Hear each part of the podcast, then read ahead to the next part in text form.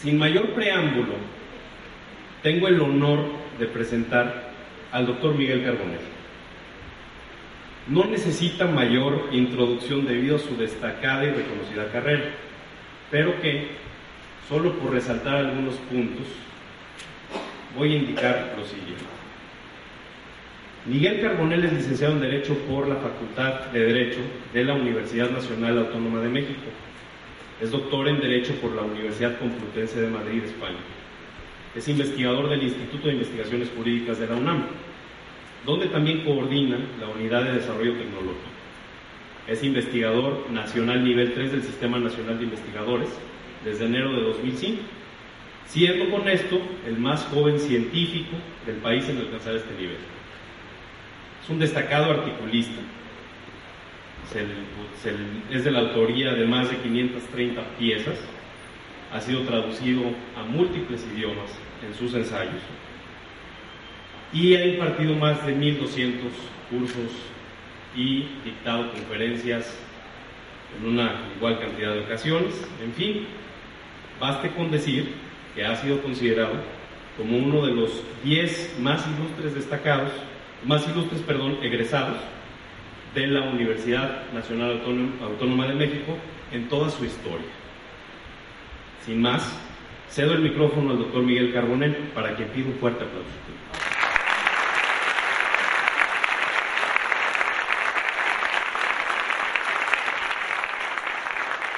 muchísimas gracias. Es un gusto estar nuevamente en este auditorio Ponciano Arriaga. Ya había tenido la oportunidad de estar en, en otras ocasiones. Gracias, señor director, por su hospitalidad. Y quiero sumarme a esta ocasión de, de disfrute, digamos, a esta ocasión de conmemoración por los 30 años del Bufete de la Garza. Quiero felicitar a todos sus sus integrantes, a, todos los que trabajan en el bufete, se pueden sentir muy orgullosos de que una firma de servicios jurídicos que tiene su sede en San Luis Potosí, que trabaja en San Luis Potosí, tenga una notoriedad nacional e internacionalmente reconocida. El bufete de la Garza es uno de los bufetes más prestigiosos que tenemos en México, es una firma eh, integrada por profesionales eh, con una enorme capacidad y repito, para todas y todos ustedes aquí en San Luis, pues debe ser motivo de orgullo que hoy esta firma esté celebrando 30 años, sus primeros 30 años. Decía yo que estos son apenas, eh, estos primeros 30 años son el calentamiento, ¿no? Y, ahora sí ya viene lo bueno. Entonces, estos primeros 30 años de, participación y que lo hayan hecho de esta manera, porque hay muchas firmas que cuando cumplen años pues convocan a un, pues a un brindis, ¿no? O a una fiesta, pero el bufete de la Garza está demostrando gran responsabilidad social al convocar este concurso, a sumarse a través de otros proyectos que en su momento se darán a conocer, no me quiero adelantar, en su momento ya conocerán ustedes esos proyectos, y al organizar esta conferencia, que va dirigida a todas y todos ustedes, a los más jóvenes, quisiera yo tomarme un minuto para explicar por qué la reflexión es importante. No sé si ya se los dijeron sus profesores, pero si no lo saben, pues eh, se los voy a decir esta tarde. Allá afuera, en la práctica profesional, cuando ustedes egresen de estas aulas, van a encontrar una competencia feroz, una competencia feroz. Hay en México, al día de hoy, con datos de la SEP, de la Secretaría de Educación Pública del Gobierno Federal, 285 mil estudiantes de Derecho. Hay en este país 1.600 escuelas y facultades de Derecho. Cada semana se abren tres nuevas. Cada semana se abren tres nuevas escuelas o facultades de Derecho. Y para que se den una idea, de 1970 hasta finales del año 2013, la CEP había entregado 534 mil cédulas profesionales para ejercer la profesión de abogado o licenciado en Derecho. La de Derecho es la tercera carrera con mayor matrícula en este país. La primera es Contaduría, que ayer celebraron su día, por cierto. ayer fue el Día del Contador. La segunda es Administración, con mayor matrícula. La tercera es derecho. Y lleva muchos años siendo la tercera. De tal suerte que cuando ustedes egresen se van a encontrar con un mercado muy saturado, con gran competencia, en donde realmente van a tener que demostrar que saben y van a tener que abrirse camino hacia la cumbre. También quiero decirles que hay mucho espacio arriba. Conforme va subiendo uno en la pirámide profesional de los abogados, va viendo más espacio, pero abajo está absolutamente saturado. Entonces, si ustedes no logran subir profesionalmente, si ustedes no logran prepararse para ir escalando en los diversos peldaños de la profesión, ustedes se van a quedar abajo dándose de golpes y codazos y patadas y, todo lo que puedan con 100 mil o 200 mil o medio millón de abogados. Y pues eso supone una enorme eh, presión hacia abajo respecto de los honorarios que ustedes van a prestar. No sé aquí en San Luis, pero en el DF, José Mario seguramente lo ha visto, cuelgan unos pendones en la calle que dicen divorcios por 3 mil pesos. En, seis cómodas mensualidades, además te dan chance de pagar como, como en Vancomer, ¿no? Seis cómodas mensualidades. Y claro, uno piensa, pues eh, la primera duda es cuántos divorcios tienen que llevar en ese despacho para poder pagar la renta a fin de mes, Simplemente para llegar a pagar la renta. ¿Cuántos, cuántos divorcios tienen que, llegar, tienen que llevar para poder pagar la colegiatura de sus hijos, no sé, o la nómina del despacho? Entonces hay una presión muy fuerte. La única solución es que ustedes escalen, que ustedes se abran paso hacia los niveles más altos del ejercicio profesional, porque de otra manera, créanme, no estoy inventando, acabo de citar los datos pertinentes, van a tener enormes dificultades. Y ese éxito profesional, el futuro profesional, lo están labrando aquí, aquí en la carrera, en estas aulas, en estos años. Aquí ustedes están invirtiendo talento, están invirtiendo energía, están invirtiendo tiempo para que el día de mañana sean buenos abogados y buenos abogados. ¿Cómo hacerlo y cómo hacerlo bien? No voy a repetir lo que ya está en el libro, porque además el bufete de la Garza tuvo la generosidad de regalar 150, 150 o 160 ejemplares a los que eh, llegaron primero y por tanto ya tienen ustedes el libro. Muchos otros lo habrán leído porque se los habrán recomendado sus, sus maestros, etcétera no voy a repetir lo que ya está en Cartas a un estudiante de Derecho, porque a, quien le interese, pues ahí está el libro, y, yo creo que es un libro pequeño, accesible, que se puede leer muy rápidamente y es muy, muy sencillo, digamos, incluso gramaticalmente. Lo que voy a hacer es a partir del libro, sin repetir el libro, a partir del libro, proponerles un decálogo. El decálogo, las 10 cosas que desde mi punto de vista pueden hacer que un estudiante sea un buen estudiante de derecho. Repito, esto no está en el libro, esto es para ustedes en esta, en esta conferencia. Primera de las diez cosas, primera de las diez cosas que van a hacer de ustedes buenos estudiantes de Derecho. Primera sugerencia, aprendan de forma activa. Aprendan de forma activa. ¿Qué significa esto? Significa que tienen que abandonar ustedes esa actitud muy común, muy frecuente entre los estudiantes que llegan al salón, se sientan y asumen una actitud pasiva de acuerdo con la cual dicen, pues a ver qué viene el profesor a darnos, ¿no? Y entonces hagan de cuenta que se conciben, los, estudiantes conciben el conocimiento como si el profesor trajera aquí una especie de, balón, una especie de pelota donde está todo el conocimiento y entonces sube a una especie de tobogán y eh, cuando está arriba del tobogán el profesor deja, desliza el conocimiento, ese balón del conocimiento hacia abajo y está el alumno abajo del tobogán con los brazos abiertos esperando el conocimiento. Y así se asumen muchos estudiantes. Déjenme decirles que es un profundo error. Es un gran error. Es un grave error. ¿Por qué? A lo mejor sus profesores no se los han dicho. No sé si esté bien que yo lo diga, director, pero mi deber es ser absolutamente transparente en esto. No hay ningún profesor, ninguno, oíganme bien, no importa si son muy buenos profesores, si son profesores regulares, si son profesores mediocres o si son profesores malos, ni uno ni siquiera el más excelente que sea capaz en un semestre de abarcar todo el contenido de una materia. Se los garantizo. El profesor que diga que puede dar todo el derecho civil o, una parte del derecho civil en un semestre, todo el derecho constitucional, todo el derecho penal o todo el administrativo o todo el fiscal, les está mintiendo, no es cierto. Nadie puede hacerlo, por más sistemático que seas, por más ordenado, no da tiempo.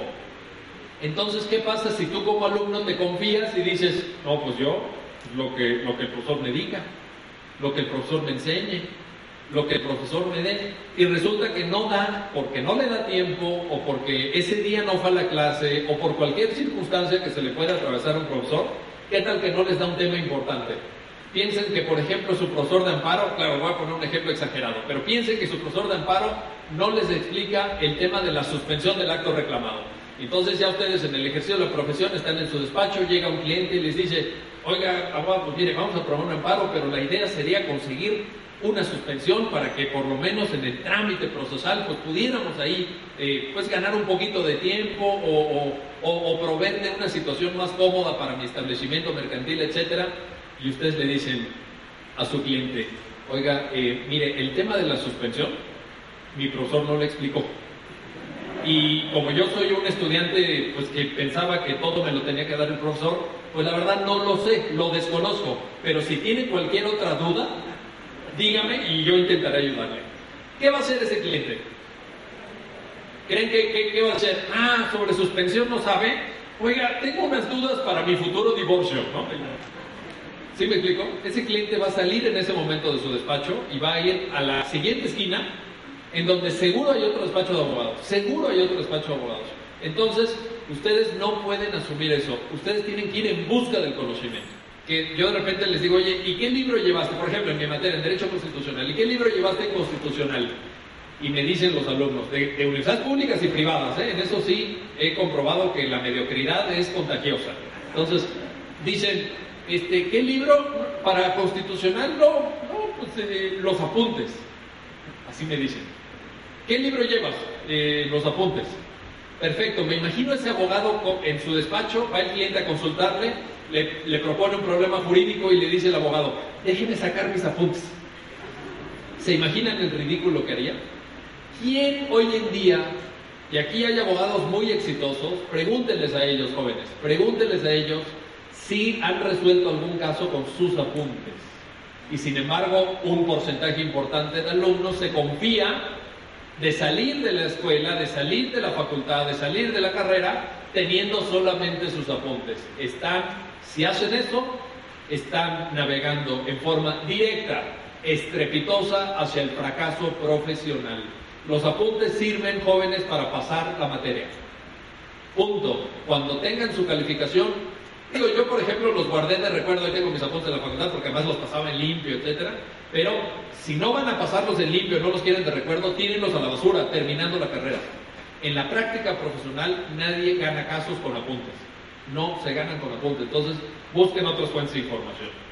Segundo, segunda sugerencia, manejo adecuado del tiempo.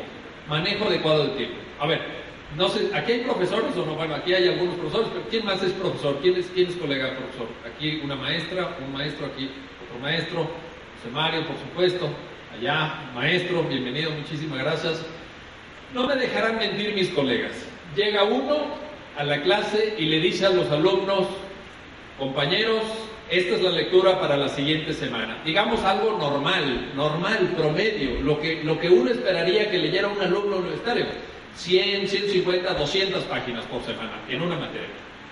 Y entonces los alumnos se le quedan viendo al profesor así como, ¿qué le pasa? ¿Qué le pasa, profesor? ¿Usted quiere que para su materia leamos 200 páginas para la siguiente semana, ¿qué, ¿usted cree primero que, ¿qué cree que solo, solo llevamos su materia? Y segundo, ¿qué cree que no tenemos vida social? Así dicen los alumnos, no? ¿Cree que somos, así te dicen los alumnos, cree que somos como usted?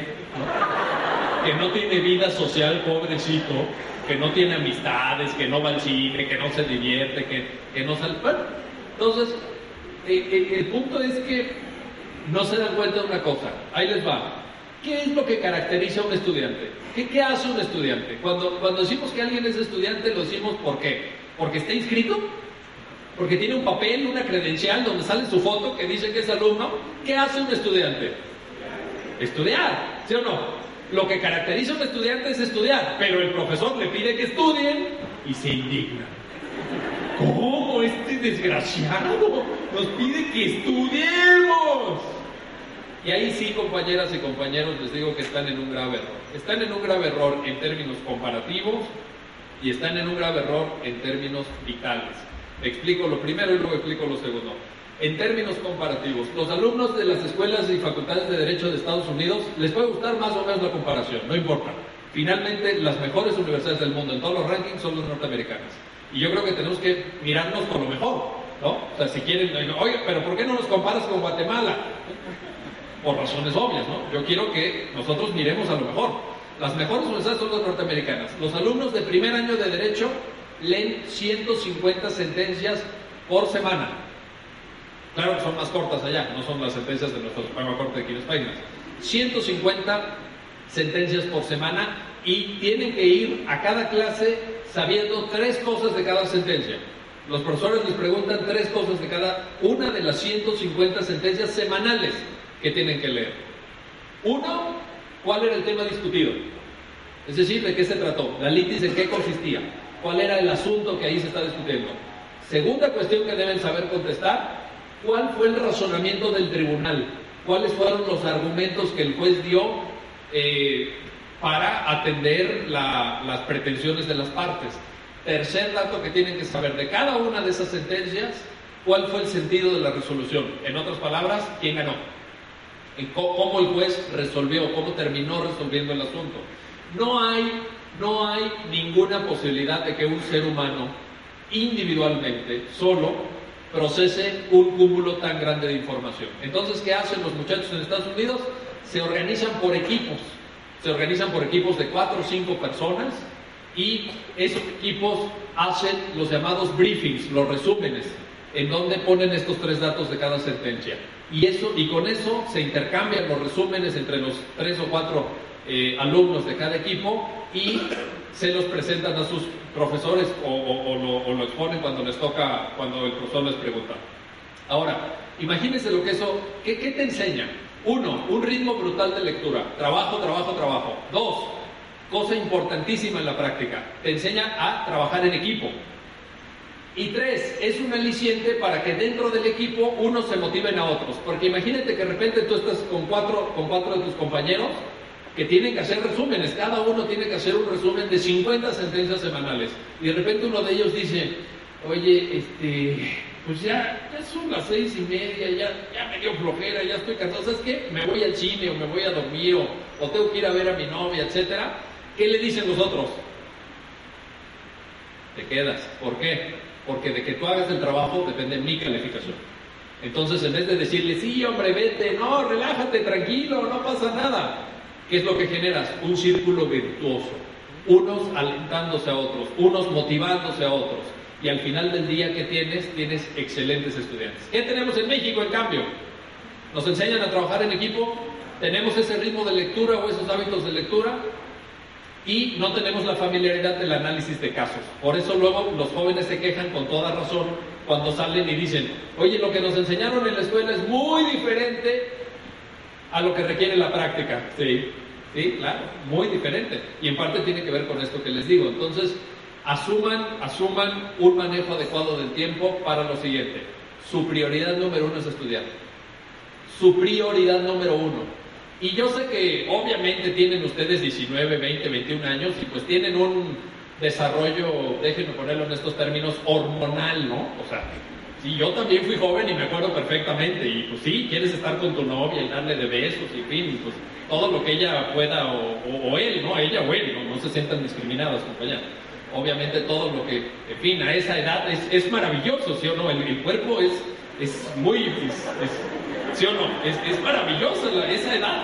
¿Quién la tuviera, compañeros? Pero, pero quiero decirles algo, si están con alguien, si ya están de pareja con alguien, si tienen un noviecito, una noviecita, o un concubino o concubina, o si ya se están divorciando, no importa, cualquiera que sea su situación sentimental, si esa persona con la que están los quiere, si esa persona de verdad los aprecia y los valora, les va a decir estudien, estudien. ¿Por qué? Porque esa persona sabe que la mejor inversión que pueden hacer ustedes en esta etapa de su vida es estudiar, es prepararse.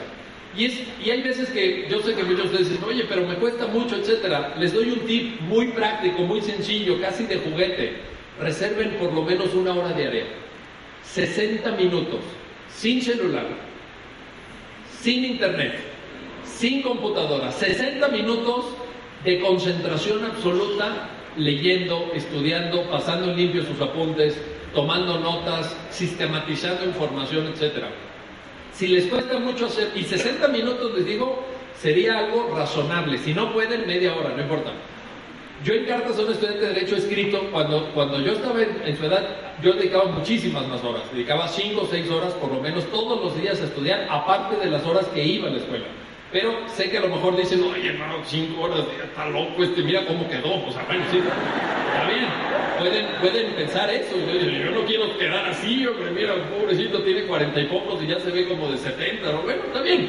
No importa, no les digo que vayan al ritmo que uno eligió libremente eh, adoptar pero sí 60 minutos. Si les cuesta mucho, hagan esta prueba. Cronómetro en mano. Cronómetro en mano. Si de plano sienten que no pueden, porque ya quieren ver el, ¿qué tal que me mandó un WhatsApp fulano? O sea, si ya de plano no pueden, hagan, hagan partes de 15 minutos. 15 minutos, 5 de descanso, 15 minutos. Pero reserven ese espacio, porque ese espacio les va a servir. Y siempre priorizando el tiempo. Tercero, Tercero, tercer punto del, decálogo para ser un buen estudiante. Adquieran hábitos de lectura. Miren, yo no sé, no es culpa de ustedes. Probablemente es culpa de sus maestros de primaria, de sus maestros de secundaria, de sus maestros de... No sé, pero lo que sí sé es que no sirve de nada echarle la culpa a sus maestros. Hoy la responsabilidad es de ustedes. Si todas y todos ustedes son mayores de edad, ustedes tienen que asumir las riendas de su vida, tienen que asumir la dirección de su existencia y por tanto tienen que asumir y, eh, digamos, tener hábitos de lectura. El derecho se aprende leyendo, no hay atajos, no hay de que, oye, pásame los apuntes, oye, a ver, cuéntame, cuéntame en qué consiste la, propiedad, en qué consiste el, el, usufructo, por ejemplo, o en qué consiste la servidumbre de paso, olvídense, no hay atajos. El derecho se aprende leyendo, todavía más. Si no les gusta leer, el otro día me pasó, fui a, una universidad privada muy famosa del estado Guanajuato, fui a León, y amablemente fueron a, eh, buscarme al aeropuerto unos, unos compañeros, un, estudiante y una compañera estudiante. Y entonces eh, venía platicando con ellos y de repente la, la, estudiante, la chica me dice, oiga, ¿y a usted le gusta mucho leer, verdad? Digo, bueno, pues sí, vaya, un poco, tiene que ver con mi profesión, en fin. Y, estaba ya en tercer año, y me dice, es que a mí la verdad no me gusta leer. De hecho, me cuesta mucho leer. O sea, yo empiezo a leer, me dice, una chica de 20, 21 años me dice, yo empiezo a leer y a los 10 minutos ya, o sea, pienso otras cosas, no estoy, no estoy poniendo atención. Yo volteé y le dije, amiga, sinceramente, déjeme darle un consejo, le va a servir para su vida. Piense en cambiarse de carrera piense en esa carrera. Es decir, alguien que esté estudiando Derecho, que no le guste leer, amigas y amigos, seamos sinceros, se equivocaron de carrera, vayan a estudiar veterinaria, vayan a estudiar química o vayan a estudiar arquitectura. Aquí, ¿qué hacemos los abogados? Leemos, desarrollen hábitos de lectura y todavía más, lean muchos libros. Si quieren ser buenos abogados el día de mañana, si quieren ser como los super abogados que están sentados aquí, que son los abogados del bufete de la Garza, si quieren ser como ellos el día de mañana, lean muchos libros no jurídicos. Estoy viendo sus caras. ¿Qué dijeron? Ya me equivoqué, ¿verdad? ya, ya, se desconcentró, ya no sabe qué. Y pensaron que ya me equivoqué, ¿cierto? ¿No? ¿Qué, qué debí de haber dicho? ¿Cuál, su cara es como, mm, quiso decir libros jurídicos, pero se equivocó. No, fíjense bien. Leer libros jurídicos no te hace buen abogado aunque leas todos los libros jurídicos, todos los de Corrúa, Rojina Villegas, los siete tomos, todos, no. No te hace buen abogado. Leer todo eso te hace abogado. Estoy hablando de super abogados. Estoy hablando de abogados que destacan por encima de todos los demás en el ejercicio profesional. Si quieren llegar a ese nivel, lean libros no jurídicos. ¿Qué libros? Poesía, novela, ensayo histórico, ensayo filosófico, ensayo económico, etc. ¿Por qué razón? Porque nuestra materia prima, la materia con la que nosotros trabajamos es la palabra. ¿Y cómo vamos a dominar la palabra? ¿Cómo vamos a tener un bagaje gramatical, un bagaje lingüístico suficiente para ejercer nuestra profesión?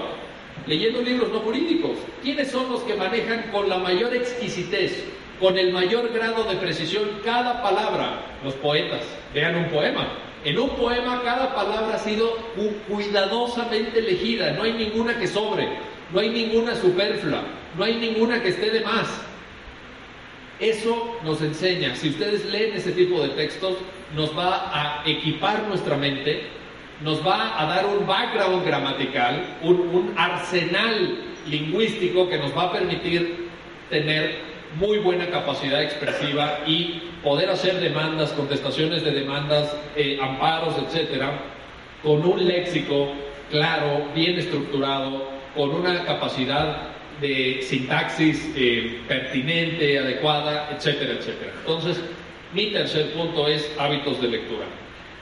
Cuarto punto, cuarto punto, mejora tu forma de hablar y tu forma de escribir.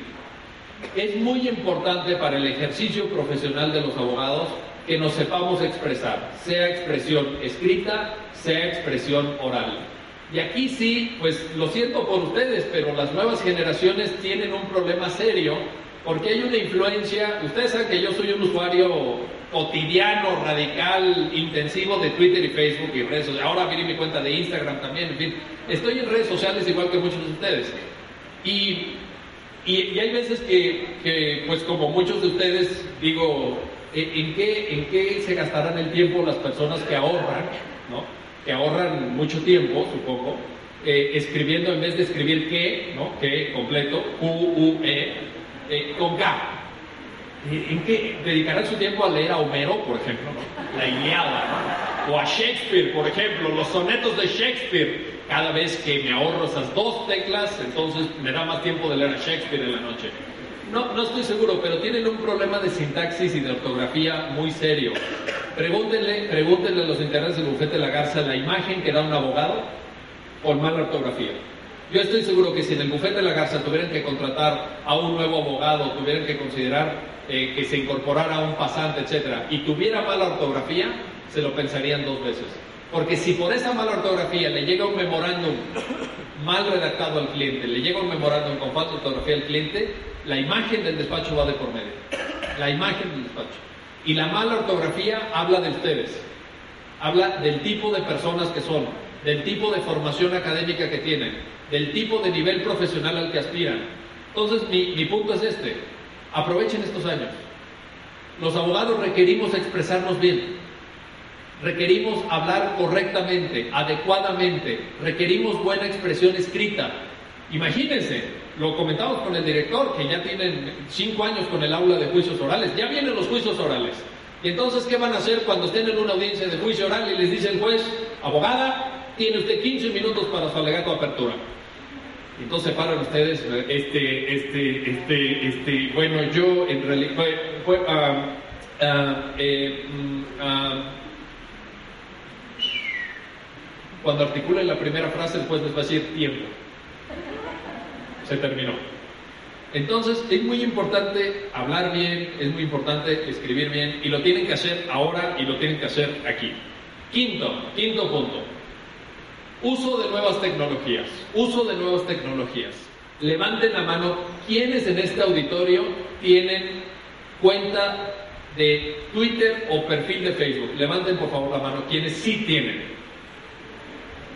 No, levántela bien, bien, bien, bien, por favor. Arriba, los quiero, quiero verlos. A ver, ok, los estoy viendo. Ok, los de la primera fila, todos. Ok, allá, allá arriba. Twitter o Facebook, todos. Levanten, levanten la mano, que ya se cansaron. Ok, a ver. Ok, ok, ok, estoy viendo, estoy viendo. Ok, listo, bajen la mano, listo. ¿Quién en este auditorio? Cuentan también los de arriba. ¿Quién en este auditorio de menos de 25 años? Que tenga menos de 25 años no tiene, no tiene cuenta de Twitter o Facebook. Levante la mano. ¿Ya lo vieron?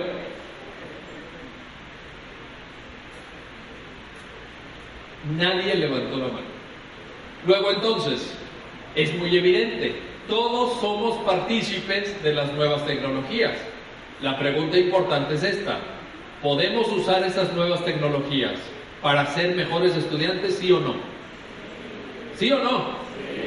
¿El Facebook para qué sirve? Obviamente yo lo sé, porque pues, a todos en algún momento nos ha pasado, más a ustedes, pero digamos, yo, yo la vi ya un poquito más grande, pero lo primero, lo primero que haces cuando abres tu cuenta Facebook, sean sinceros, ¿qué es? Lo primero que haces cuando abres tu cuenta Facebook es buscar fotos de tu exnovia de la prepa.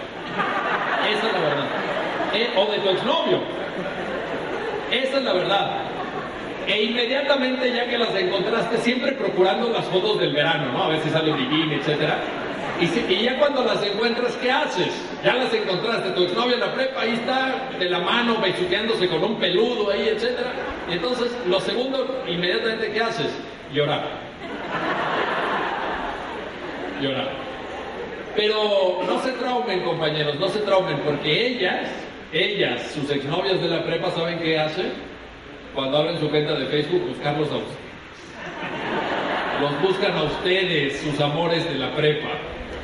Y claro, cuando los encuentran, ¿qué hacen? Dicen, uff, qué bueno, qué bueno que lo mandé, cómo se puso, se le cayó el cabello, le salió panza, se la pasa dando conferencias aburridísimas, nadie lo pela, solo escribe libros, y qué bueno con el libre de este sopenco, ¿no? En buena hora. Bueno, no importa, cada quien sabe su historia, pero el problema es que más bien no el problema, la cuestión es que Twitter y Facebook pueden servir para más cosas. De repente hay gente que me dice, oye, es muy fácil para ti decirlo porque tú tienes casi 160 mil seguidores en Twitter y casi 80 mil seguidores en Facebook. Entonces, bueno, pues sí, tú lo que pongas, pues sí, te, retuitean y te, ponen comentarios, etc. Pero yo tengo 200. Bueno, yo les quiero hacer esta pregunta. ¿Cuántos seguidores en Twitter tuve yo el día que abrí mi cuenta? ¿Cuántos? El día que abrí mi cuenta, ¿cuántos tenía? Abrí mi cuenta, listo. Miguel arroba Miguel Carbonel. ¿Cuántos seguidores tenía? Cero. Igual que ustedes, ¿sí o no? ¿Por qué hoy tengo casi 160 mil? Porque pongo cosas que pienso que le pueden interesar a los demás. Y si pones cosas que le pueden interesar a los demás, ¿qué pasa? Te retuitean, te comentan, te dan like, etcétera, etcétera. La gente se queja de que no tiene seguidores pero en la mañana se levantan, prenden su celular, abren su cuenta de Twitter y dicen, ahora sí, ahora sí, van a ver. Tengo frío. Y se quejan de que no nos retuitean. Y eso fue un ejemplo banal, porque luego hay ejemplos hasta más discutibles desde el punto de vista estético que dicen, este, hoy voy a desayunar, ¿no? Huevo revuelto con sandía y te ponen la foto del huevo revuelto, ¿no? No, este es mi plato de avena que me preparó mi mamá. Oye, el plato de avena ahí, ¿qué es eso? Y no se quejan que no le dan like a sus fotos, pues sí, no le van a dar like jamás. Entonces, piensen en cómo ustedes pueden utilizar las redes sociales, no importa si tienen 20 seguidores o si tienen 20 mil seguidores, no importa. ¿Cómo pueden usar las redes sociales para ser mejores estudiantes? ¿Cómo pueden usarlas para difundir la nueva jurisprudencia, los tratados internacionales, las reformas? Hoy sale una reforma constitucional, ¿la vieron? Hoy sale una reforma constitucional. Modifica ocho artículos de la Carta Magna. Hace dos días salió otra modificando el artículo 2. Se va a publicar en muy pocos días la, reforma anticorrupción que va a afectar 50 artículos constitucionales. Eh, cada viernes a las 2 de la tarde, 2, 2 y media, 3 cuando mucho, se publican nuevas tesis en el Semanario Judicial de la Federación. ¿Podemos difundirlas o no podemos difundirlas? ¿Debemos difundirlas o no? ¿De quién depende? ¿De sus profesores? ¿De, quién? ¿De sus papás? ¿De los autores de los libros que leen? ¿De quién depende? De ustedes, ¿no? De ustedes. Yo no me puedo meter a sus cuentas de Facebook y decir, a ver, en el muro, es importante que suban esto porque esto les va a dar muchos likes. No puedo hacerlo. O lo hacen ustedes o no lo hace nadie. Háganlo, háganlo. No estén nada más pensando que las nuevas tecnologías sirven para eh, el entretenimiento. Claro que sirven para el entretenimiento. Claro que nos, que nos puede entretener este, estar viendo a dónde se fue de vacaciones nuestra exnovia o con quién se casó nuestro, nuestro ex esposo, ¿no? Por ejemplo. Pues puede ser entretenido, pero no, no puede ser todo el tiempo. No puede ser. Igualmente YouTube, por ejemplo, comentábamos en la comida, en YouTube ya están los cursos que se dan en la Facultad de Derecho de la Universidad de Harvard. ¿Saben cuánto cuesta la colegiatura en Harvard? La de licenciatura, no la de posgrado. ¿Saben cuánto cuesta Harvard? 50 mil dólares al año. Esto es al cambio de hoy, 800 mil pesos al año. 70 mil pesos al mes de colegiatura. 70 mil pesos. Pero ¿qué creen? La buena noticia. La Universidad de Harvard, en favor del desarrollo intelectual y académico de la humanidad, ha puesto los mejores de sus cursos gratuitamente en línea. Ustedes con una conexión a internet y además subtitulados, ¿eh? Oye, pues es que yo no hablo inglés, no importa, subtitulados en español, como las películas. Entonces, ustedes pueden tomar con una conexión a internet desde la comunidad de sus despachos, desde la comunidad de sus casas, el mejor curso que se imparte en Harvard. ¿Lo sabían? No lo sabían porque se meten a YouTube para ver los videos de Justin Bieber y de Lady Gaga. Y sí, tienen 500 millones de reproducciones de sus videos, pero jóvenes, no todo puede ser en la vida Justin Bieber. No todo, no todo. Un ratito. Pero después Harvard, después Yale, después Stanford, después MIT, después lo bueno que ofrecen las más tecnologías. Este es mi consejo. Usen las nuevas tecnologías para ser mejores estudiantes. Seis, manejo adecuado de la información jurídica. Miren, en la rama del derecho que sea, en la que ustedes me digan, hay un cúmulo enorme de información. Piensen en eh, la materia medioambiental. Me decían que algunos de ustedes llevaban la materia medioambiental. ¿Cuántas normas oficiales mexicanas, cuántos reglamentos de la Ley General de Protección al Ambiente hay? Es un cúmulo de información. Piensen en derecho fiscal. ¿Han escuchado de las misceláneas fiscales? ¿Han escuchado de las circulares que emite periódicamente la Secretaría de Hacienda? Hay un cúmulo enorme de información jurídica que cada día va sumando centenares y centenares de páginas, de, megabytes, etcétera, etcétera, y ustedes tienen que aprender a procesar esa información. Todavía más. Imagínense, si ya es difícil procesar la información interna, ahora tienen que procesar también información internacional. Ahora ya no nada más se trata de conocer nuestras leyes, el Código Penal de San Luis Potosí, el Código Civil o el Código Nacional de Procedimientos Penales o la Constitución Mexicana. No basta. Yo antes, cuando, cuando yo tomé el curso de, no sé cómo se llama ahorita aquí en la facultad, director, de garantías individuales o cómo se llama, de derechos humanos, garantías, garantías individuales, garantías individuales y derechos humanos. Cuando yo tomé ese curso a mí me enseñaron la Constitución nada más, o sea, los primeros 29 artículos de la Constitución. Ahora la Suprema Corte en una controversia, en una, en una contradicción de tesis, la 293 diagonal 2011, resolvió que, derivado de la reforma de 2011 en materia de derechos humanos, que los tratados internacionales tienen rango constitucional, lo cual ya lo decía el artículo primero, y conforman un bloque, un bloque de constitucionalidad que tiene la mayor jerarquía normativa en el sistema jurídico mexicano. ¿Cuántos tratados internacionales firmados y ratificados por México tenemos vigentes hoy? ¿Lo saben? que contengan derechos humanos, que contengan algún derecho humano. 173 tratados. Entonces, ¿qué pasa? Pues antes era relativamente sencillo. Querías saber qué derechos fundamentales tienes, pues revisabas la Constitución. ¿Qué sucede actualmente? Que tienes que revisar la Constitución, la jurisprudencia que interpreta la Constitución, los 173 tratados, y ahí les va.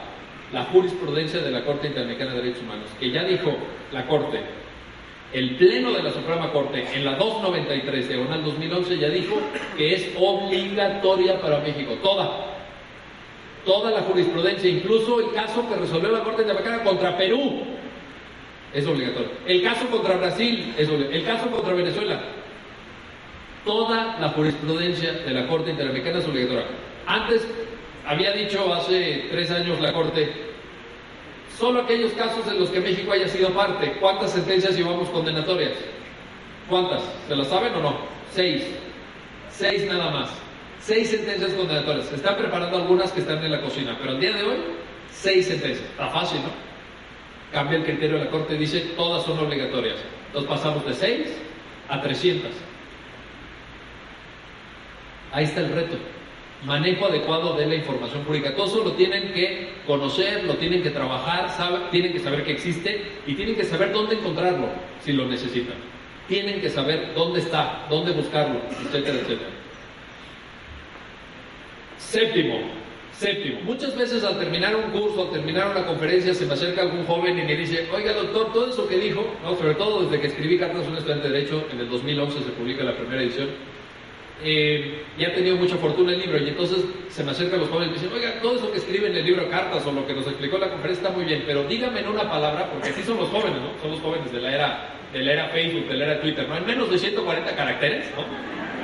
Dígame cuál es la característica que distingue a un buen abogado. Dígamelo en una palabra, en una frase. Y claro, me han hecho tantas veces esta pregunta que ya tengo bien ensayada la respuesta. Y la respuesta es esto.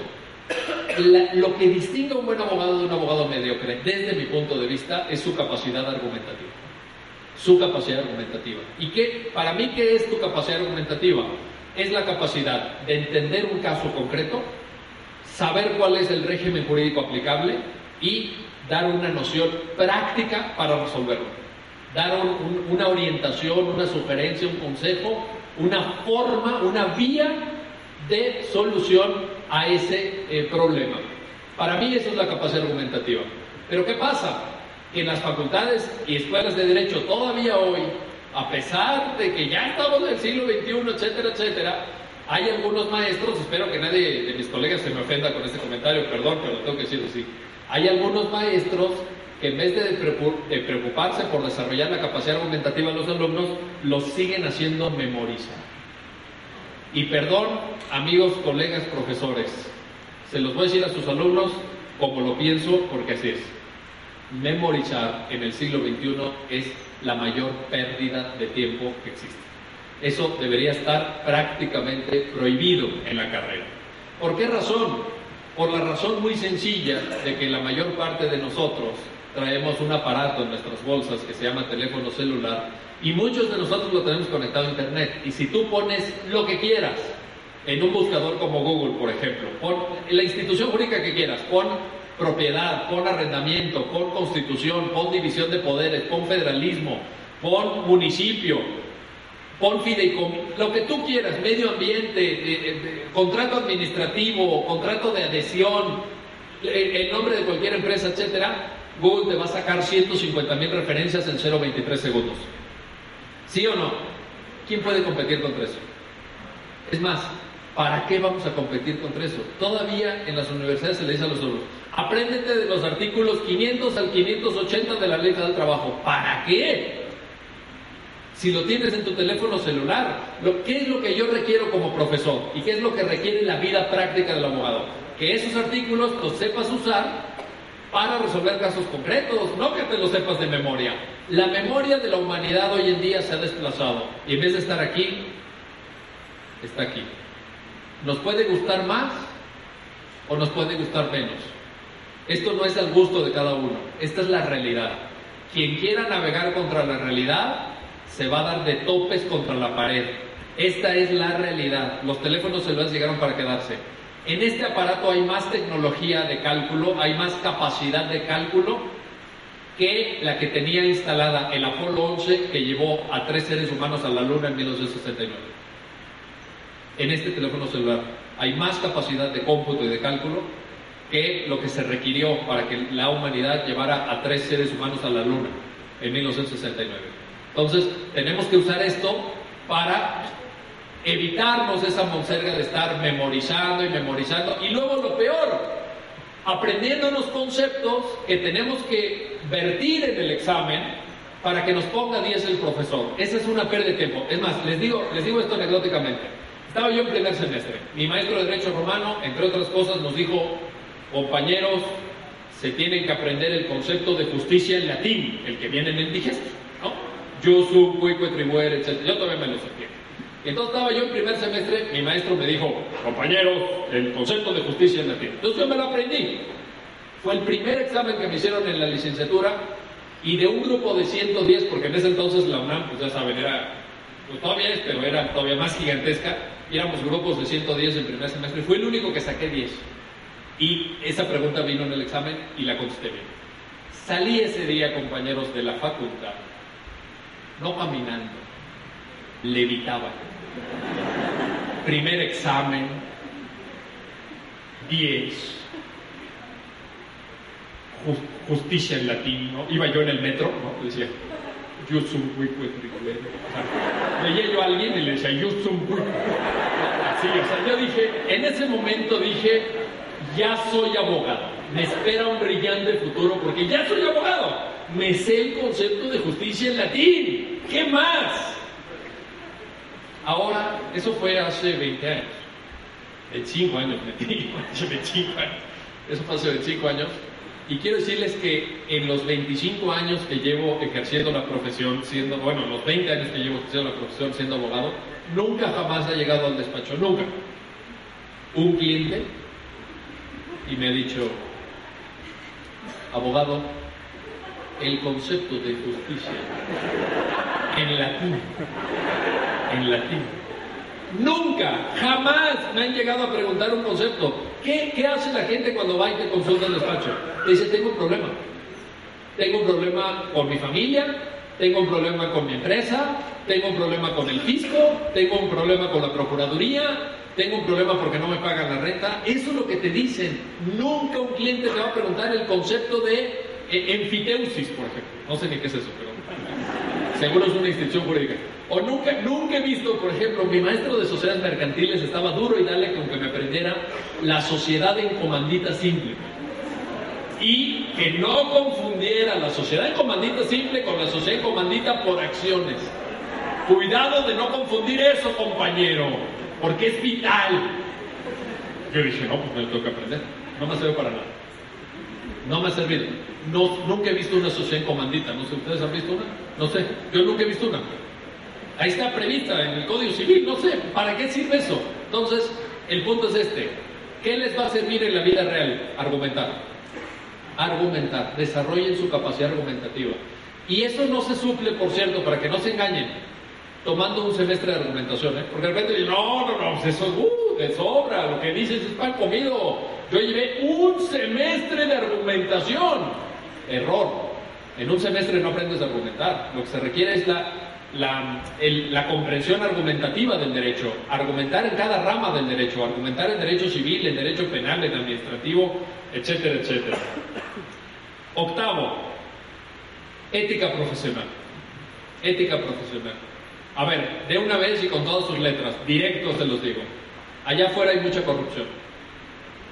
Mucha corrupción. Y los abogados formamos parte de ese engranaje. Bueno, forman parte, porque yo no, pero forman parte de ese engranaje de corrupción. Los abogados tienen en sus manos o alentar ese sistema de corrupción o detener ese sistema de corrupción. Mi sugerencia es esta, mi octavo punto es este. Aprovechen estos años para formarse con unos sólidos fundamentos éticos, con una moral que ustedes puedan el día de mañana aplicar a al ejercicio de la profesión. Y no piensen simplemente en la corrupción que puede suponer el ejemplo más banal que a veces vemos en las películas, ¿no? No, no piensen que cuando hablo de corrupción hablo de que llegue el abogado con un portafolio lleno de billetes de 100 dólares y lo pone en la mesa del MP para que suelten a su cliente. No, hay veces que la corrupción es mucho más sutil. Hay veces que la corrupción consiste, por ejemplo, en hacerte cargo de casos respecto a los que no tienes la menor idea. No, no tienes la menor idea de derecho fiscal, pero pues a lo mejor le sacas un buen honorario al cliente, pues venga. Eso también es una forma de corrupción. Eh, piensen, por ejemplo, en qué casos van a llevar. Por ejemplo, ¿defenderían violadores? ¿Defenderían pederastas? Todo el mundo tiene derecho a la defensa, tampoco no, no caigamos del otro lado. Es más, todo el mundo tiene derecho a la mejor defensa posible. Pero eso no quiere decir que ustedes lleven determinados casos. Delitos contra la salud llevarían o no llevarían. Están muy bien pagados, ¿eh? Pero defender narcotraficantes tiene sus problemitas. Una vez que entras, si lo haces mal, te dan tu zape. Si lo haces bien, no te dejan ir. Cuidado, si entras, difícilmente vas a salir. Cuando defiendes narcotraficantes, vas a terminar dedicándote solamente a eso o vas a acabar muerto. Entonces, esas son valoraciones que uno... Ahora, pero te va a ir muy bien, ¿eh? Te vas a cambiar de camioneta cada año, eso sí. Y te vas a ir de vacaciones a Las Vegas y te vas a ir en jet privado y etcétera, etcétera. ¿Te conviene eso o no te conviene? ¿Quieres seguridad para tus hijos? ¿Quieres dormir tranquilo cada noche? ¿Quieres más dinero en el banco? Son dilemas éticos, son dilemas morales en donde solamente ustedes pueden tomar esa decisión. Yo les digo, piensen en ello, piensen en ello, reflexionen, es importantísimo la ética profesional en el mundo de los abogados. Novena, novena sugerencia. Lo que nosotros somos en realidad, uno puede decir, yo soy una muy buena persona y además soy un abogado preparado, etcétera, etcétera. Pero los demás que saben de nosotros, lo primero que saben es cómo nos vemos. La percepción que tiene el otro es de nuestra imagen. ¿Por qué? Porque el otro no sabe si sacaste 10 en derecho romano. El otro no sabe si, si memorizaste el concepto de justicia en latín, del digesto.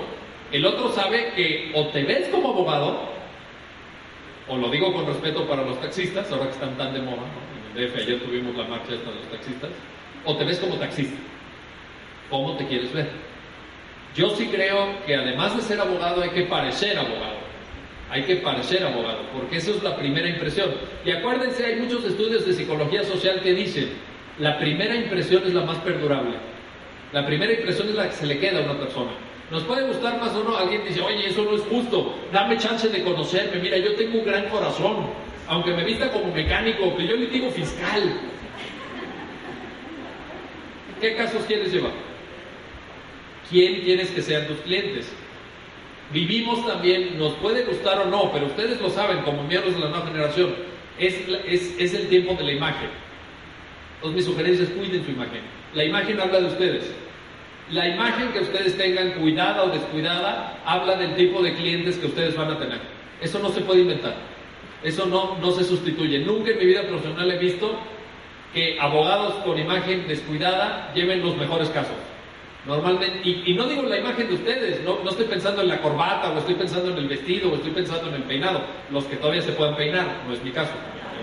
Los que todavía tengan ese privilegio, pues qué bueno que lo aprovechen bien. No, me refiero incluso a la imagen del despacho, a la imagen de sus tarjetas de presentación, a la imagen de su página web. Todo eso habla de ustedes. A la imagen del papel con el que hacen una demanda. Me ha tocado ver en litigio que llega la demanda con papel revolución, eh, manchada de mantequilla, ¿no? De, los sopes de la mañana, ¿no? De las, de tlayudas ahí que, con el aceite. Esa, eso habla de ustedes, habla del tipo de abogados que son, del tipo de asuntos que quieren llevar y es algo que también tienen, por supuesto, que cuidar.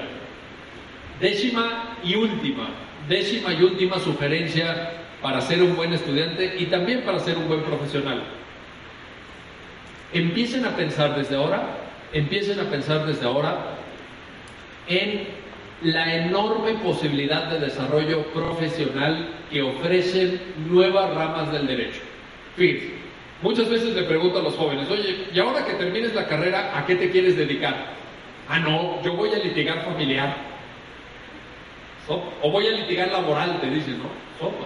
¿Saben cuántos laboralistas hay en México? ¿Saben cuántos abogados especialistas en derecho familiar hay en México? ¿Cuántos penalistas hay en México? Yo les hago esta sugerencia empiecen a pensar desde ahora, desde la carrera, en las nuevas ramas del derecho. Hay ahí, como, como dicen algunos especialistas en, en, eh, management, en, eh, digamos, en, ¿cómo traducirías management?